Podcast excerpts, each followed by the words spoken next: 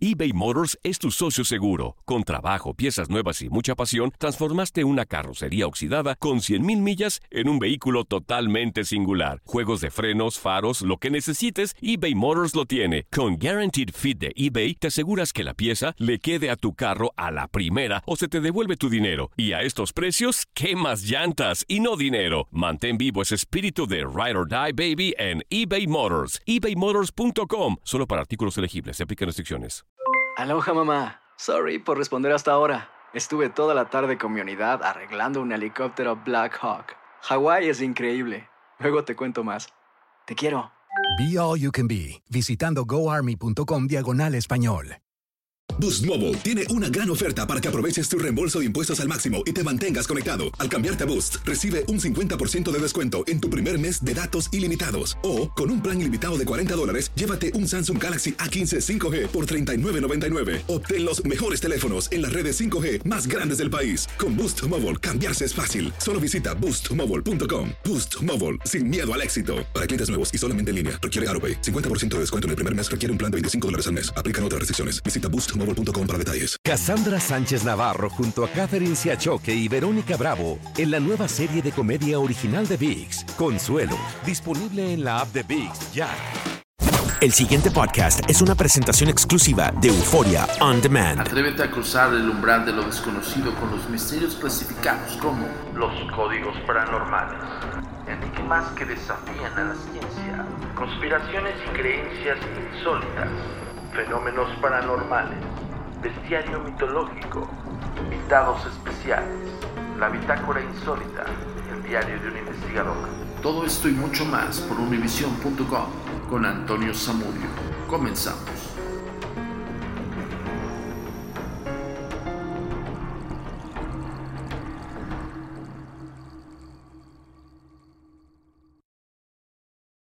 La comunicación es muy importante para nosotros síguenos en nuestras redes sociales. Facebook, arroba a paranormal. Twitter, arroba agentes de negro. Instagram, arroba insólito. Nuestro sitio oficial, www.agentesdenegro.com.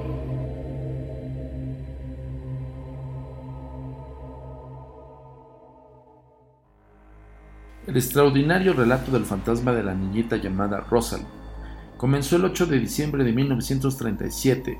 Harry Price, eh, quien era uno de los investigadores psíquicos británicos que gozaba de más publicidad y era conocido por el nombre del cazador de fantasmas, fue contactado por una dama que conocía. Dijo que quería que asistiera a una sesión privada en la cual el espíritu de la niña Rosalie se podría materializar.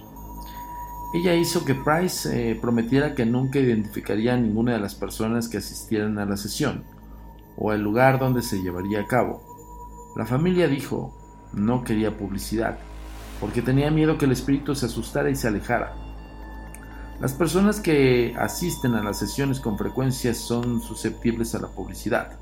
Por eso estas condiciones no impresionaron a Price pues no eran del todo poco comunes. En esta forma comenzó uno de los más intrigantes misterios en la historia de la investigación psíquica.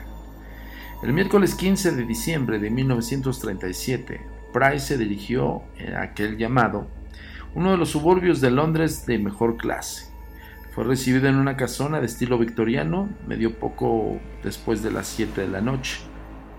En el interior conoció un señor y señora X, como Price le denomina a partir de su relato.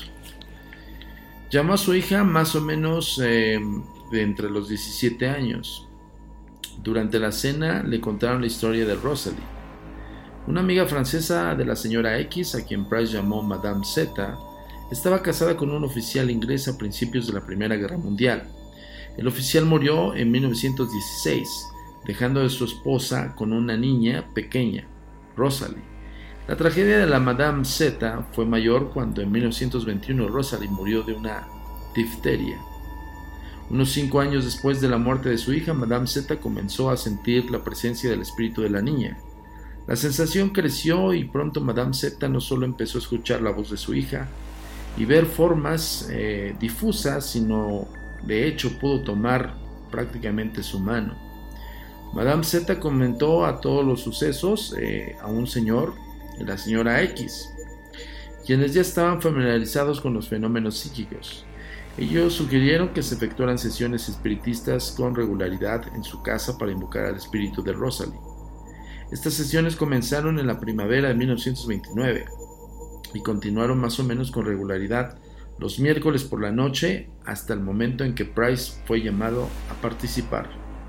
Por lo general solo el señor y la señora X, su hija y Madame Z asistían a las sesiones aunque en ocasiones admitían algún extraño como Price. Rosalie aparecía en casi todas las sesiones. Después de la cena, Price fue presentado a Madame Z y a un hombre llamado Jim, quien también asistiría a la sesión. Harry Price era un experimentado investigador psíquico y estaba consciente de que muchas sesiones eran fraudulentas. Él mismo había descubierto algunos de estos fraudes. Price examinó la casa poniendo en especial atención en el cuarto de la sesión, Entrevistó a todos los, criados cuando llegó el momento de comenzar la sesión. Cerró la puerta con llave y guardó esta en su bolsillo. Después selló la puerta en todas las ventanas con cinta y les puso sus iniciales. Regó talco frente a la chimenea para poder detectar pisadas de cualquier persona que entrara o saliera por ahí. Todo esto era precauciones para evitar que alguien se introdujera en el cuarto eh, una vez que se apagaran las luces. Cuando en el cuarto estuvo sellado, Price examinó minuciosamente los sillones, cajones, alfombras y todo, todos los demás objetos en el cuarto. Examinó la ropa de Jim y el señor X, pero la moralidad victoriana todavía se imponía, y Price admitió que no pudo examinar muy bien a las tres damas. Sin embargo, estaba convencido que no escondían nada en sus personas. La sesión comenzó a las 9 de la mañana, perdón, a las 9 de la noche, los seis participantes se sentaron en un círculo de sillas al centro del cuarto. El señor X apagó la luz y el grupo conversó en voz baja en la oscuridad unos 20 minutos. Entonces el señor X encendió la radio para escuchar eh, música. El tablero de la radio arrojaba una débil luz en el cuarto. Un rato después el señor X apagó la radio y le dijo a los asistentes que se quedaran callados. Madame Z comenzó a llamar a Rosalie y sollozaba. señora X susurró a Price que Rosalie se encontraba en el cuarto. El investigador podía oír el sonido de pies arrastrándose y sintió algo tibio que tocó su mano. Pero como el cuarto estaba casi a oscuras, no pudo ver nada. Entonces Price preguntó si podía tocar al espíritu y le fue concedido el permiso. Estiró su mano y tocó lo que tomó por el espectro desnudo de una niñita como de seis años. Su largo cabello caía hasta los hombros, le tomó de la mano derecha y sintió su pulso. Era alrededor de 90 latidos por minuto. Colocó su oído sobre el pecho y escuchó el corazón. Price tenía unas placas cubiertas con una sustancia que brillaba en la oscuridad y despedía una tenue luz verdosa. Pidió permiso para descubrir las placas y le fue concedido. Bajo la débil luz verdosa, Price vio como lo que describió como una hermosa niña que podría haber adornado cualquier cuarto de niños en la Tierra. Prácticamente, durante toda la sesión, Price estaba examinando al fantasma de Rosalie. Price le hizo unas preguntas a la niñita, pero no recibió eh, respuestas importantes. Poco después de la escena se volvió muy emotiva, pues la señora X y Madame Z sollozaban con fuerza. Las placas luminosas fueron cubiertas de nuevo y la sesión terminó alrededor de las 11. Cuando encendieron las luces de nuevo, Price examinó los sellos y el talco. Estaban exactamente como los había dejado. Revisó la casa, pero no encontró nada extraño. Se convenció de que la sesión no podía haber sido un fraude y se fue a toda prisa a su club a escribir el informe, pero el informe no apareció impreso hasta 1939, casi dos años después del suceso. Por supuesto causó sensación y fue mencionado y reproducido ampliamente. En su relato Price concluyó que si la sesión hubiera sido producto de un fraude, habría requerido de engaños muy elaborados en que se incluyeran trampas, alguna pared movible o algún otro artefacto escenográfico que permitiera introducir a un niño vivo en el cuarto. Afirmó que ninguna de las personas que participaron en la sesión obtenían dinero por este medio y no querían publicidad. De hecho, que hacían todo lo posible para evitarla. Incluso los críticos de la investigación psíquica estuvieron de acuerdo en que no era probable que se diera un fraude bajo estas circunstancias, pero formularon una pregunta todavía más fundamental. ¿En realidad se llevó a cabo la sesión? Curiosamente, a lo largo de los meses en que transcurrieron entre el momento de la supuesta sesión y la publicación del informe de Price, él solo mencionó el caso de esta persona a la que le hizo prometer silencio. Al crecer el clamor por más información, Price insistió en que tendría que respetar la privacidad de las personas involucradas. Después dijo que a finales de agosto de 1939, la familia X y Madame Z salieron de un viaje en, coche por Francia, pero la guerra estalló y se separaron. Nunca se supo más acerca de Madame Z, y se supone que el espíritu de Rosalie desapareció con ella. Los críticos estaban de quedar un poco satisfechos. ¿Por qué? Se preguntaban alguien con sentimiento común iba a recorrer las carreteras de Francia en agosto de 1939, cuando ya era inevitable que estallara la guerra. ¿Por qué Jim, quien asistió a la sesión de Price, nunca se dio a conocer, o cualquier otra persona que asistieron a alguna de las primeras sesiones en que supuestamente apareció Rosalie? ¿Qué fue de los sirvientes o algún amigo de la familia que pudiera confirmar cuando prácticamente las sesiones se llevaban a cabo? Había un silencio absoluto. La única persona que podía confirmar la existencia del espíritu de la niñita, Rosalie, e incluso la existencia de la familia X Madame Z, era el propio cazafantasmas Harry Price. Todo dependía única y exclusivamente de su palabra. ¿Qué tan confiable era Harry Price? Hay distintas opiniones, fue uno de los más prominentes investigadores psíquicos en Inglaterra, pero sus colegas lo criticaban con frecuencia por su estilo extravagante de atraer publicidad. Para 1937 su carrera estaba en dificultades y el Laboratorio Nacional para la Investigación Psíquica que Price había establecido se derrumbó por falta de apoyo económico. Por el tiempo en que se publicó el caso de Rosalie, Price comenzaba a involucrarse en un caso más sensacional, las apariciones de la rectoría de Borley, que le harían más famoso que nunca. Por 1941 parecía arrepentido de haber mencionado a Rosalie, cuando menos dejó de hablar el fantasma de la niñita, aunque nunca admitió el incidente que supuestamente jamás habría ocurrido. A mediados de la década de 1950, algunos investigadores psíquicos trataron de confirmar la única parte de la información consistente de Price. Price falleció en 1948. Su descripción de la casa en que se llevó a cabo la sesión, después de, exhaustiva, de una exhaustiva investigación, llegaron a la conclusión que hasta la casa era ficticia. Impresionante este relato, ahorita que estamos abordando estos los, los imperdibles aquí en los códigos paranormales de, pues de la investigación paranormal o la investigación psíquica. Bueno, en aquellos ayeres se le denominó, como investigación psíquica. Realmente, este, cuando uno se pone a pensar en este tipo de, de investigadores, ¿no? Digo, en aquellos ayeres, imagínense, estamos hablando de 1937, en la época de los 40, prácticamente uno de los auges más importantes del espiritismo y en el cual pues este pues de hecho ya estaba un poco ya alejado del, del, ámbito fuerte del espiritismo, porque pues bueno, a, finales del siglo XVIII, principios del XIX, es cuando empezó la corriente bastante fuerte por, por Alan Kardec. Pero este Harry Price, este gran investigador mencionado en muchísimos textos acerca de la investigación psíquica, pues asistió a N cantidad de, sesiones y, también estaba en búsqueda de fraudes. ¿Sabrá él?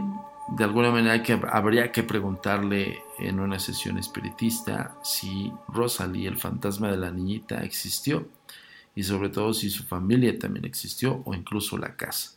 El caso más eh, memorable de Harry Price, creo que a mi parecer como investigador, es el de la rectoría de Borley la verdad es que sumamente escalofriante, sumamente documentado y, bien fundamentado.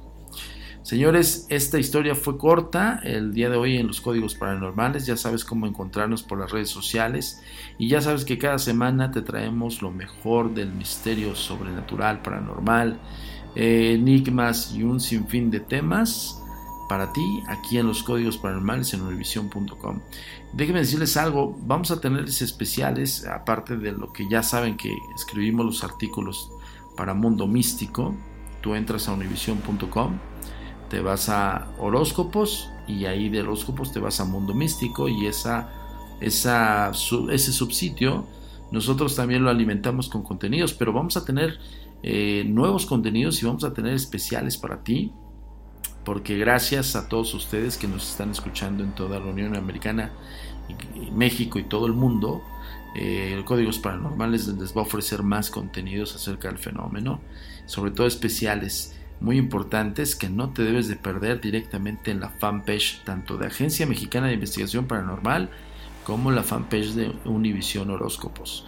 Eh, entre otras eh, cosas queremos comentarte que también este, vas a encontrar estos artículos ilustrados por Gibran Aquino, un gran ilustrador, y los códigos paranormales musicalizados por Frederick Muher, que es un gran musicalizador en Francia, y pues bueno, todo esto simple y sencillamente para ti.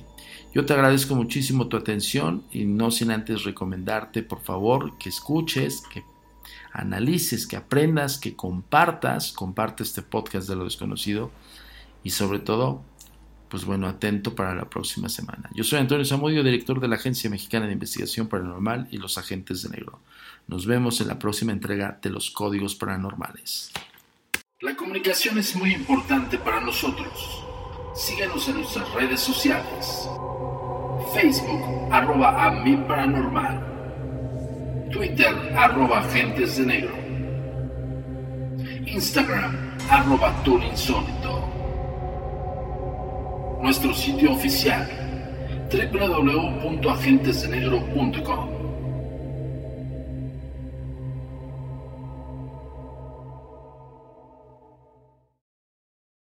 El pasado podcast fue una presentación exclusiva de Euphoria On Demand. Para escuchar otros episodios de este y otros podcasts, visítanos en euphoriaondemand.com. Boost Mobile tiene una gran oferta para que aproveches tu reembolso de impuestos al máximo y te mantengas conectado. Al cambiarte a Boost, recibe un 50% de descuento en tu primer mes de datos ilimitados. O, con un plan ilimitado de 40 dólares, llévate un Samsung Galaxy A15 5G por $39.99. Obtén los mejores teléfonos en las redes 5G más grandes del país. Con Boost Mobile, cambiarse es fácil. Solo visita boostmobile.com. Boost Mobile, sin miedo al éxito. Para clientes nuevos y solamente en línea, requiere AroPay. 50% de descuento en el primer mes requiere un plan de 25 dólares al mes. Aplican otras restricciones. Visita Boost Mobile para detalles. Si no sabes que el Spicy McCrispy tiene Spicy Pepper Sauce en el pan de arriba y en el pan de abajo, ¿qué sabes tú de la vida? Para, pa, pa, pa.